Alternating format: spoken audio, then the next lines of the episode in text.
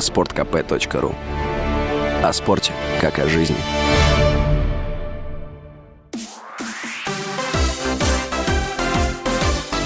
Новости спорта. Десятая ракетка мира Дарья Касаткина обыграла американку Каролин Долхайт в первом круге Уимблдона, который проходит на травяных кортах в Лондоне. Россиянка победила Долхайт, которая замыкает топ-100 мирового рейтинга со счетом 6-1-6-4. В первый день Уимблдона с турнира вылетели россиянки Камила Рахимова и Людмила Самсонова. В мужском разряде Аслан Карацев и Андрей Рублев победили в первых матчах и в следующем круге сыграют между собой. Стало известно условие автоматического продления контракта нападающего Артема Дзюбы с «Локомотивом». Об этом сообщает один из спортивных журналистов. Соглашение продлят, если в сезоне 2023-2024 форвард совершит как минимум 12 голевых действий. Помимо забитых мячей, в зачет футболисту пойдут также результативные передачи.